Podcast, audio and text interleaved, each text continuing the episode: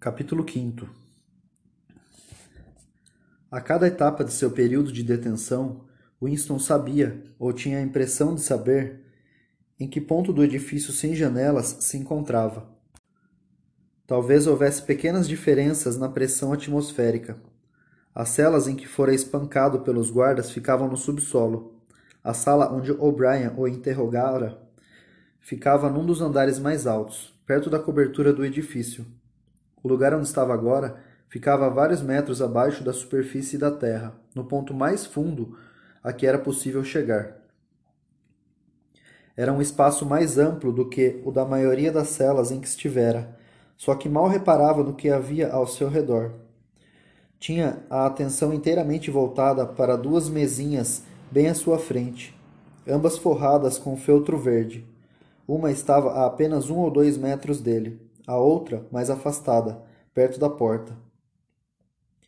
Tinham-no amarrado a uma cadeira, como nó, com nós tão firmes que era incapaz de mover o corpo, inclusive a cabeça. Uma espécie de almofada cingia-lhe a cabeça por trás, obrigando-o a olhar para a frente. Permaneceu alguns instantes a sós. Depois a porta se abriu e por ela entrou O'Brien. Uma vez você me perguntou o que havia no quarto 101. Eu lhe disse que você já sabia a resposta. Todos sabem. O que há no quarto 101 é a pior coisa do mundo. A porta tornou a se abrir. Um guarda entrou, trazendo uma coisa feita de arame, uma espécie de caixa ou cesta. Deixou-a sobre a mesinha mais distante. Devido à posição ocupada por O'Brien, Winston não conseguia ver o que era. A pior coisa do mundo, disse O'Brien. Varia de indivíduo para indivíduo. Às vezes é ser enterrado vivo. Às vezes morrer numa fogueira, ou afogado, ou empalado, ou de cinquenta outras maneiras diferentes. Há casos em que se trata de uma coisa muito boba, uma coisa que nem chega a ser fatal. Moveu o corpo um pouco para o lado para que Winston pudesse ver melhor a coisa que estava sobre a mesa. Era uma gaiola de arame retangular, com uma alça em cima, pela qual era transportada. Fixava à parte da frente, fixada à parte da frente, via-se algo que lembrava uma máscara de esgrima, com uma superfície côncava voltada para fora. Embora a gaiola estivesse a três ou quatro metros de distância, Winston viu que era dividida longitudinalmente em dois compartimentos e que em cada um deles havia um animal. Ratos. No seu caso, disse O'Brien, a pior coisa do mundo são ratos. Assim que pôs os olhos na gaiola, Winston sentira uma espécie de calafrio premonitório, um temor indefinido. Porém, agora, subitamente, o significado daquele acessório que lembrava uma máscara ficou claro para ele teve a impressão de que os intestinos viravam água. Você não pode fazer isso, gritou com uma voz que fraquejava. Não pode, não pode, é impossível. Lembra-se, disse O'Brien, do momento de pânico que costumava ocorrer em seus sonhos? Você via uma muralha de escuridão à sua frente e ouvia um rugido. Algo terrível se escondia do outro lado da muralha. Você sabia o que era mas não se atrevia a tomar consciência do que fosse. Do outro lado da parede havia ratos. O'Brien, exclamou Winston, esforçando-se para manter a voz sob controle. Você sabe que não precisa disso. O que quer de mim? O'Brien não lhe deu uma resposta direta. Quando falou, assumiu a atitude professoral que de vez em quando gostava de exibir. Olhou pensativo ao longe, como se estivesse se dirigindo a uma plateia em algum ponto atrás de Winston.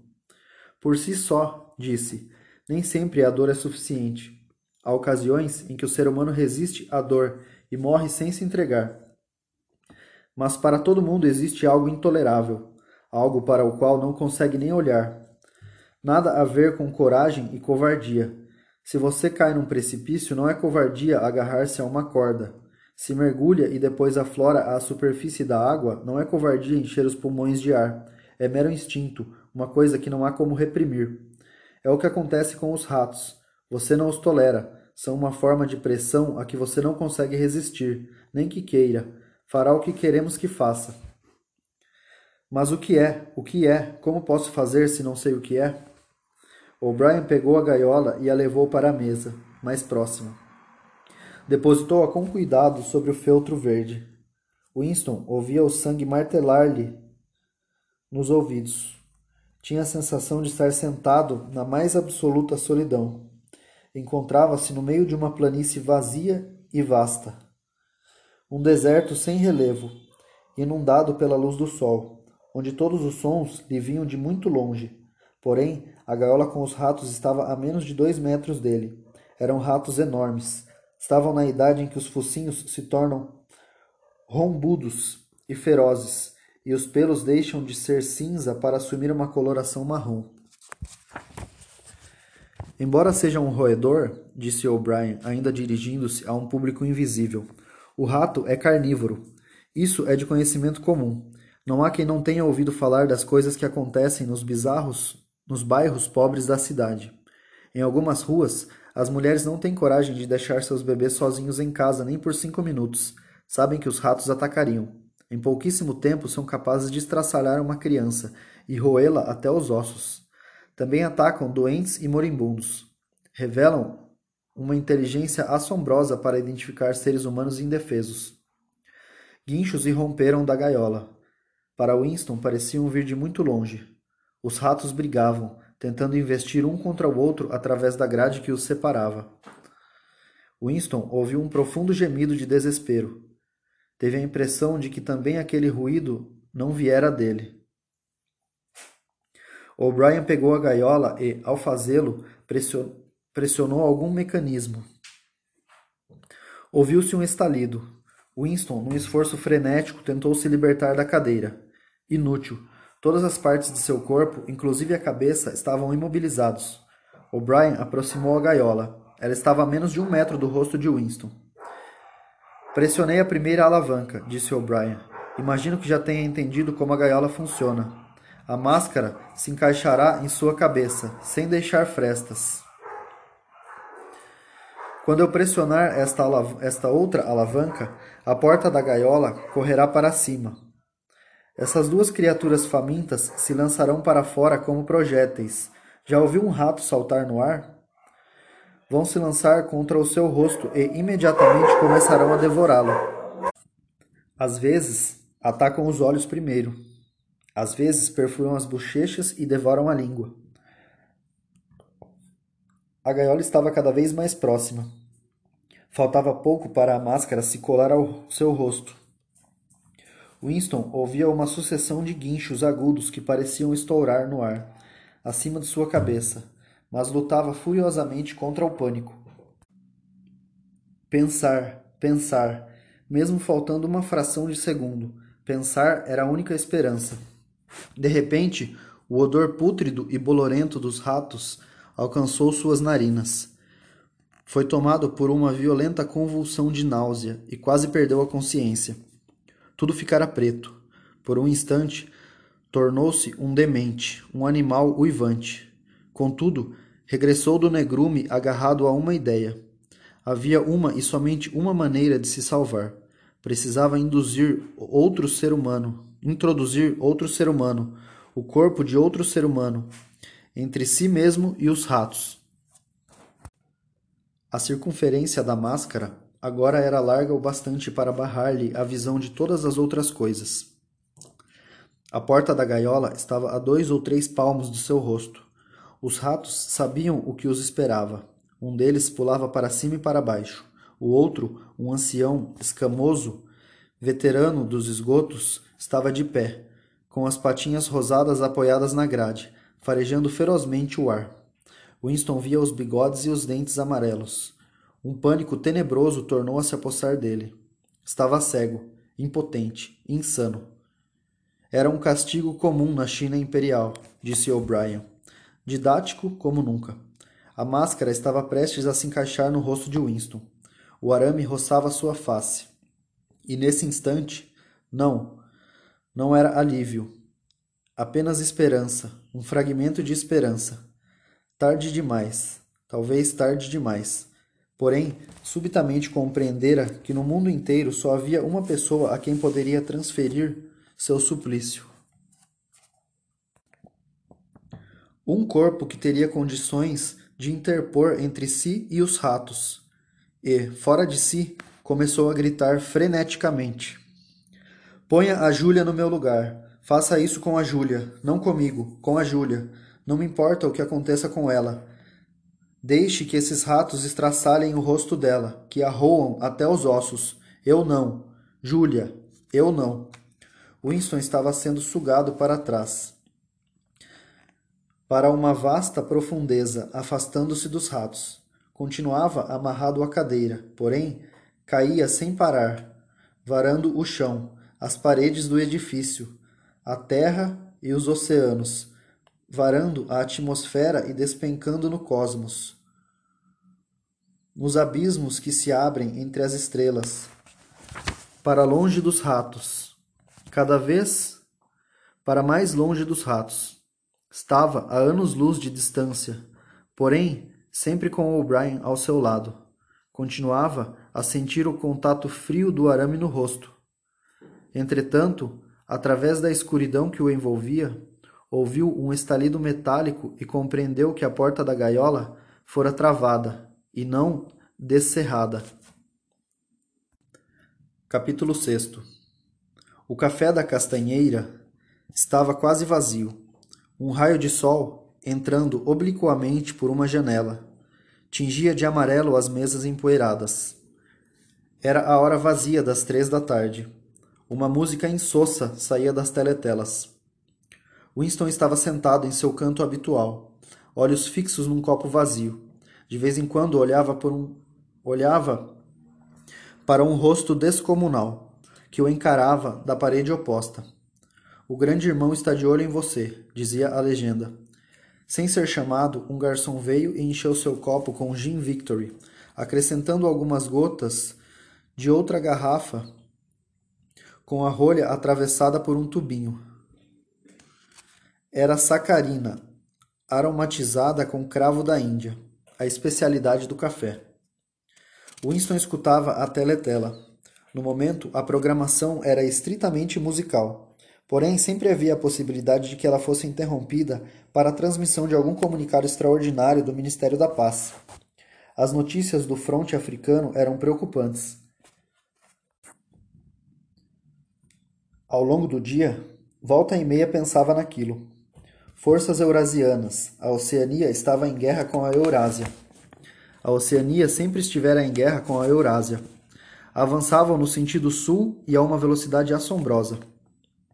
O informe do meio-dia não mencionava nenhuma região específica, mas era provável que a foz do Congo já tivesse sido transformada em campo de batalha. Brazzaville e Leopoldville corriam perigo.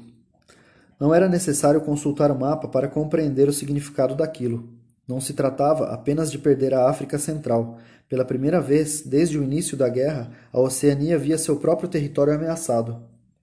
Uma emoção violenta, que não era medo propriamente dito, mas uma espécie de excitação indiferenciada, acendeu-se em seu íntimo para depois se apagar. Winston parou de pensar na guerra. Nos últimos tempos, não conseguia se concentrar em determinado assunto por mais de alguns minutos.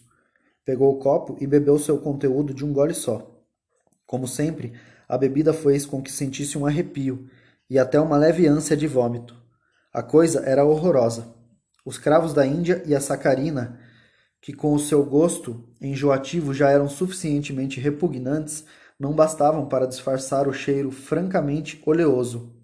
E o pior de tudo era o odor do gin, que permanecia noite e dia com ele e que, em sua cabeça, estava inextricavelmente misturado com o fedor daqueles.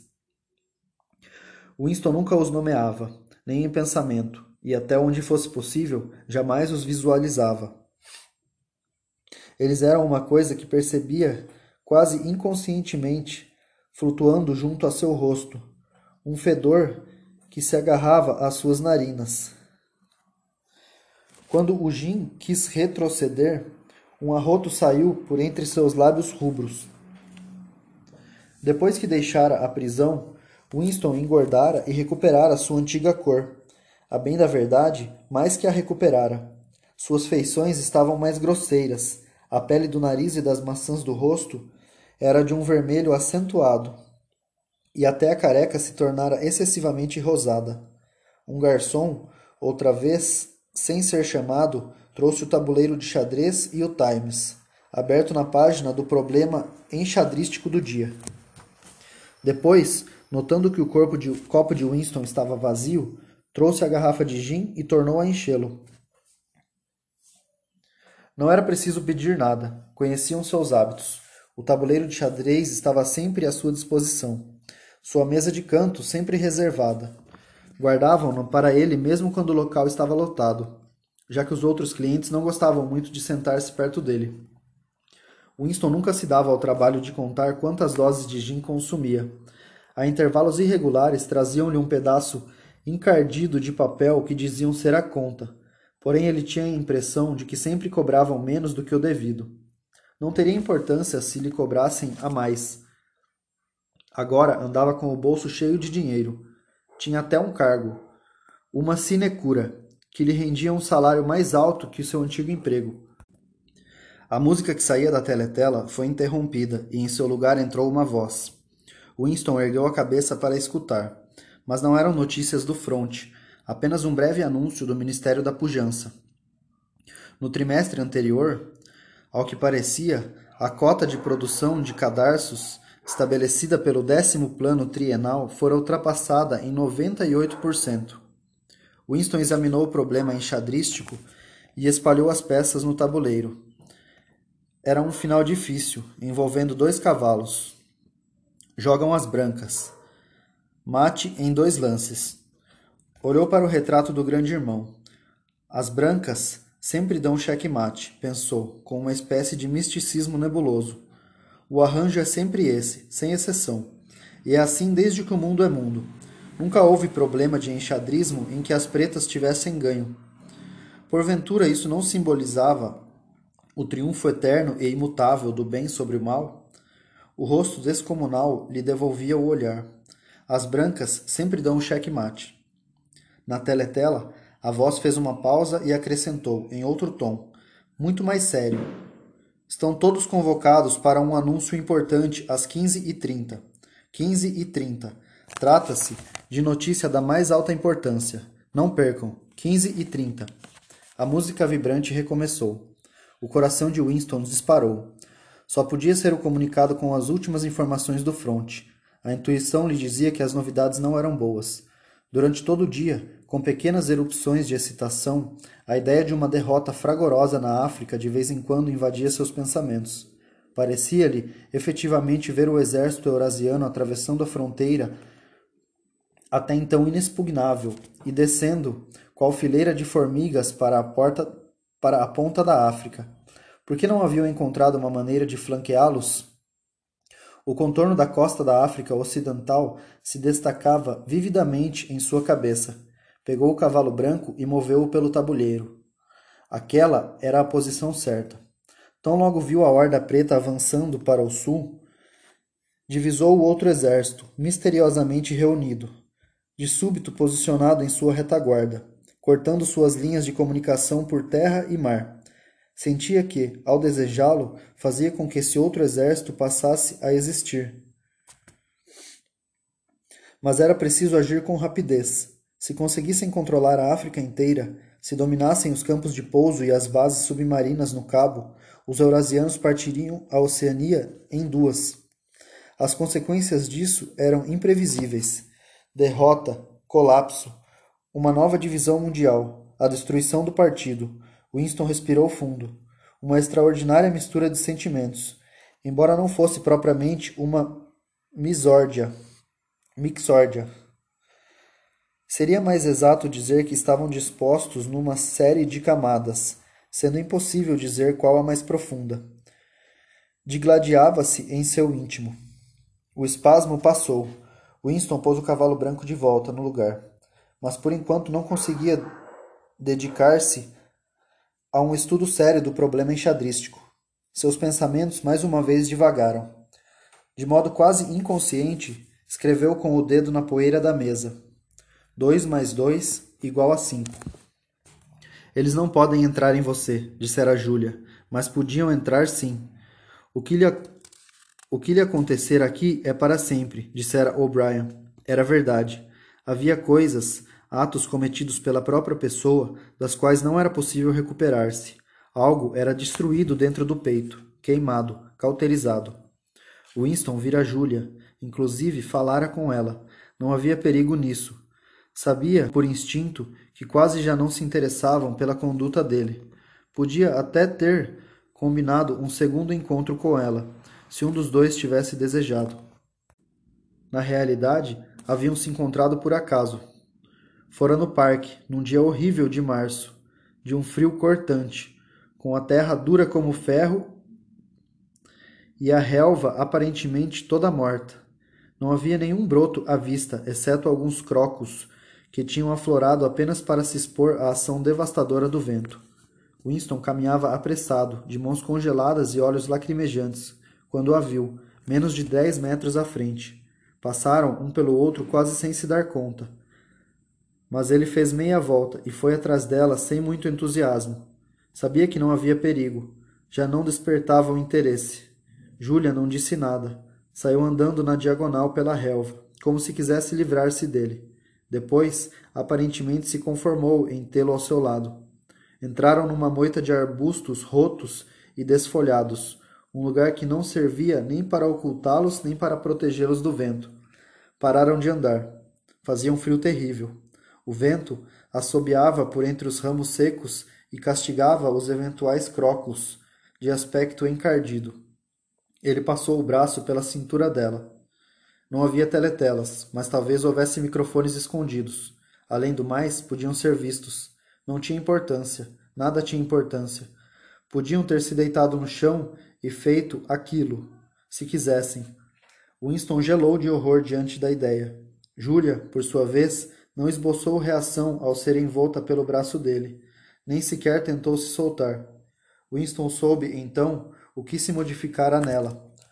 Seu rosto estava lívido e havia uma grande cicatriz.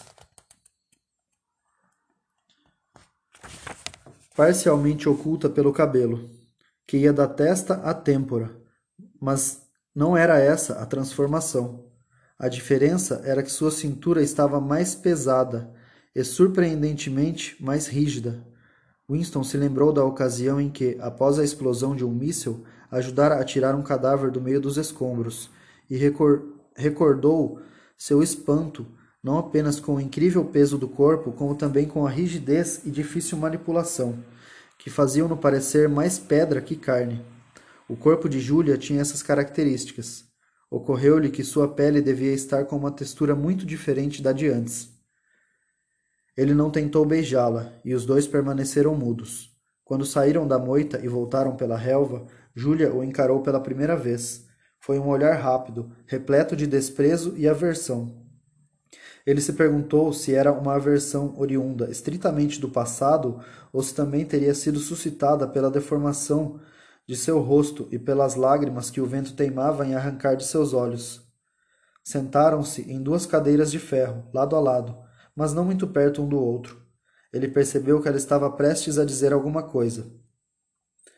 Ela moveu de leve o sapato feioso e esmagou deliberadamente um graveto. Seus pés pareciam ter ficado mais largos, reparou ele.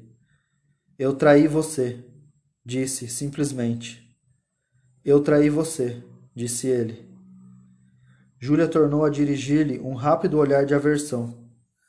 Às vezes, ela disse, eles ameaçam você com uma coisa, uma coisa que você não tem condições de suportar, sobre a qual não consegue nem pensar.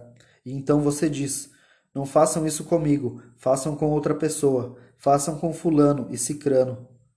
E depois você pode até fazer de conta que foi só um truque e que só disse isso para fazê-los parar, que não foi para valer, mas não é verdade. Na hora em que acontece, é para valer sim. Você pensa que não tem outra saída e está perfeitamente disposto a se salvar daquela forma. Quer que aquilo aconteça com a outra pessoa, não está nem aí para o sofrimento dela. Na hora, você só pensa em si mesmo. só pensa em si mesmo, repetiu Winston. E depois você não sente mais o que sentia antes em relação à pessoa. Não, disse ele, não sente mais o que sentia antes. Não parecia haver mais nada a dizer. O vento colava os macacões finos contra seus corpos. De uma hora para outra, ficou constrangedor permanecerem ali sentados em silêncio. Além do mais, com aquele frio, era impossível ficar parado. Júlia disse alguma coisa sobre pegar o metrô e levantou-se para ir embora. Precisamos nos ver de novo, disse ele. É, disse ela, precisamos. Winston seguiu-a, sem muita convicção, por um pequeno trecho. Ia meio passo atrás. Não voltaram a se falar. Júlia não chegava a tentar se afastar dele, porém caminhava num ritmo que o impedia de alcançá-la. Ele decidira acompanhá-la até a extração do metrô, mas de repente a ideia de continuar em seu rasto naquele frio, frio pareceu-lhe sem sentido e intolerável. Foi dominado por um desejo não tanto de se afastar de Júlia, como de voltar ao café da Castanheira, que nunca lhe parecera tão aconchegante quanto naquele momento. Teve uma visão nostálgica de sua mesinha no canto, com o jornal e o tabuleiro de xadrez, e o copo sempre cheio de gin. Acima de tudo, o lugar estaria aquecido. No instante seguinte, de modo não totalmente acidental, permitiu que um pequeno grupo de pessoas se interpusesse entre ela e ele fez uma tentativa indolente de voltar a se aproximar dela. Em seguida, reduziu o passo e deu meia volta. Depois de permanecer cinquenta metros, percorrer cinquenta metros, olhou para trás. A rua não estava movimentada, porém já não conseguiu divisá-la. Qualquer dos dez ou doze vultos que via na calçada podia ser o dela. Talvez o corpo engrossado e enrijecido já não fosse identificável de costas. Na hora em que acontece, dissera ela, é para valer, sim. Com ele fora assim. Não dissera aquilo da boca para fora, desejara-o. Quisera que ela, e não ele, fosse entregue aos. Houvera uma mudança na música que escorria da teletela. Ela foi tingida por um tom arranhado, zombeteiro, por uma tonalidade amarela, e em seguida, talvez aquilo não estivesse acontecendo, talvez fosse apenas uma lembrança assumindo o aspecto de um som. Uma voz começou a cantarolar. Sob a ramada da castanheira, vendi você, e você a mim, após. Seus olhos ficaram rasos de lágrimas. Um garçom que passava por ali percebeu o copo vazio e voltou com a garrafa de gin. Winston levantou o copo e cheirou. A cada gole que dava, a bebida lhe parecia mais horrível, não menos, só que ela se tornara o elemento em que ele flutuava. Era sua vida, sua morte e sua ressurreição. Era o gin que todas as noites o fazia mergulhar num estupor, num estupor. E era o gin que todas as manhãs o reanimava. Quando acordava, raramente antes das onze, com as pálpebras grudadas e a boca seca e uma violenta dor nas costas, só conseguia sair da posição horizontal graças a uma garrafa. a garrafa e a xícara de chá deixadas ao lado da cama durante o sono. Ao longo de toda a manhã, sentado, semblante sem vida e garrafa ao alcance da mão, escutava a teletela. Às três da tarde, chegava ao café da Castanheira, de onde só saía quando o café fechava as portas. Ninguém se importava mais com o que ele fazia Nenhum apito o despertava, nenhuma teletela o admoestava. De vez em quando, cerca de duas vezes por semana, dirigia-se ao escritório empoeirado e aparentemente esquecido que lhe haviam destinado no Ministério da Verdade, e se desencombia de alguns trabalhos, ou daquilo a que chamavam de trabalho. Fora nomeado para um subcomitê de um subcomitê instituído por um, um dos incontáveis comitês criados para lidar com dificuldades menores suscitadas pela compilação da 11ª edição do Dicionário de Nova Fala. Estavam envolvidos na produção de algo denominado relatório provisório, mas o que exatamente estavam relatando ele não sabia ao certo. Tinha alguma coisa a ver com a questão de se as vírgulas deviam ser postas fora ou dentro dos parênteses. O subcomitê era composto por quatro outros indivíduos, todos em condições semelhantes às dele. Havia dias em que incitavam uma reunião e encerravam no instante seguinte. iniciavam uma reunião e a encerravam no instante seguinte, reconhecendo com franqueza que na realidade não tinham nada para fazer, mas havia dias em que se punham a trabalhar quase com entusiasmo, num afã de mostrar com, com que afinco registravam suas minutas. Nesses dias, elaboravam rascunhos de memorandos extensíssimos, que nunca eram concluídos. Dias em que a discussão sobre o que supunham estar discutindo tornava-se extraordinariamente intrincada e abstrusa, com controvérsias sutis sobre definições, digressões enormes, brigas durante as quais chegavam mesmo a ameaçar recorrer a autoridades superiores. E então, de repente, a vida se esvaía deles e eles ficavam sentados em volta da mesa, olhando uns para os outros com expressão apagada, como fantasmas se dissolvendo ao raiar do dia. A teletela silenciou por um momento. Winston tornou a erguer a cabeça. O comunicado. Mas, não, estavam apenas trocando a música. Viu o mapa da África por trás das pálpebras. O movimento das tropas era um diagrama. Uma seta preta traçada verticalmente em sentido sul e uma seta branca traçada horizontalmente em sentido leste, cortando a extremidade posterior da primeira seta. Como se buscasse encorajamento, olhou para o rosto imperturbável no cartaz. Seria possível que a segunda seta nem sequer existisse? Seu interesse tornou a esmorecer. Tomou outro gole de gin. Pegou o cavalo branco e experimentou uma jogada. Cheque. Mas evidentemente não era o movimento correto, pois. Sem ser evocada, uma lembrança aflorou em sua mente. Viu um cômodo iluminado à luz de velas, uma cama enorme, coberta com uma colcha, e viu a si mesmo, um menino de nove ou dez anos, sentado no chão, chacoalhando uma caixinha de dados e rindo com animação. Sua mãe estava sentada na frente dele e também ria. A cena devia ter acontecido um mês antes do desaparecimento da mãe. Fora um momento de reconciliação, em que Winston esquecera a fome que fustigava seu ventre e conseguira reviver por algum tempo a antiga afeição que sentia por ela. Lembrava-se bem daquele dia. Chovia torrencialmente e a água escorria sem parar pela vidraça. A luz era fraca demais para que pudessem dedicar-se à leitura. O tédio que as duas crianças sentiam no interior do quarto escuro e apertado tornou-se insuportável. Winston começou a resmungar e a choramingar, reclamando em vão por comida. Irrequieto, tirando tudo do lugar e dando chutes nos rodapés até os vizinhos baterem na parede, enquanto a irmãzinha chorava intermitentemente. Por fim, a mãe dissera: Agora se comporte que vou comprar um brinquedo para você. Um brinquedo lindo. Você vai adorar e então saíra na chuva para ir a uma lojinha da vizinhança que ainda abria esporadicamente, e voltara com uma caixa de papelão contando um jogo de Snakes and Ladders. Winston ainda se lembrava do cheiro do papelão úmido. Era um jogo de péssima qualidade. O tabuleiro estava rachado e os dadinhos de madeira eram tão porcamente talhados que mal paravam em pé. Ele olhou para a coisa com mau humor e desinteresse, mas a mãe acendeu uma vela e os dois sentaram no chão para jogar.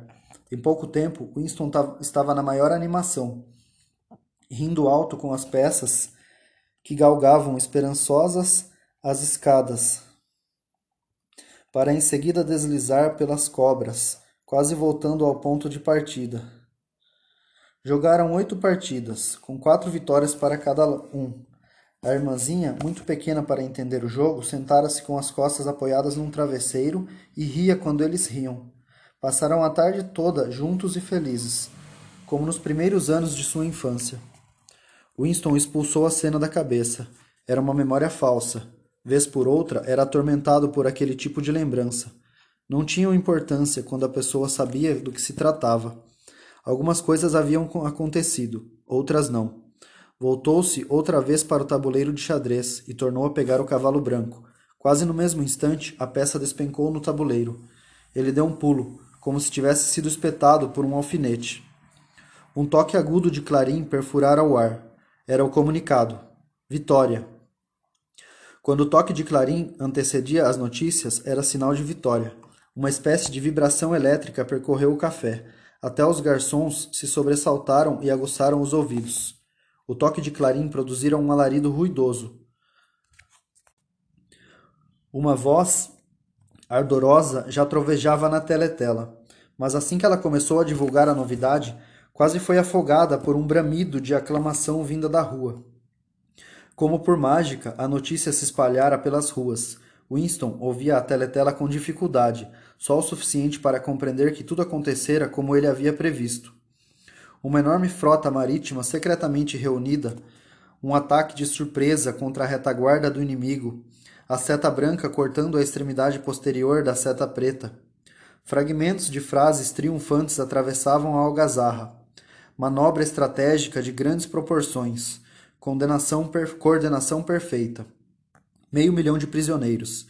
Desmoralização total.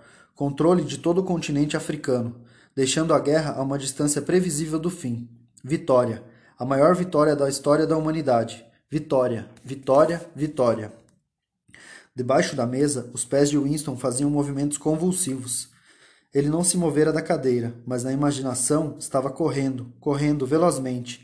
Estava com as multidões que tomavam as ruas, urrando de alegria.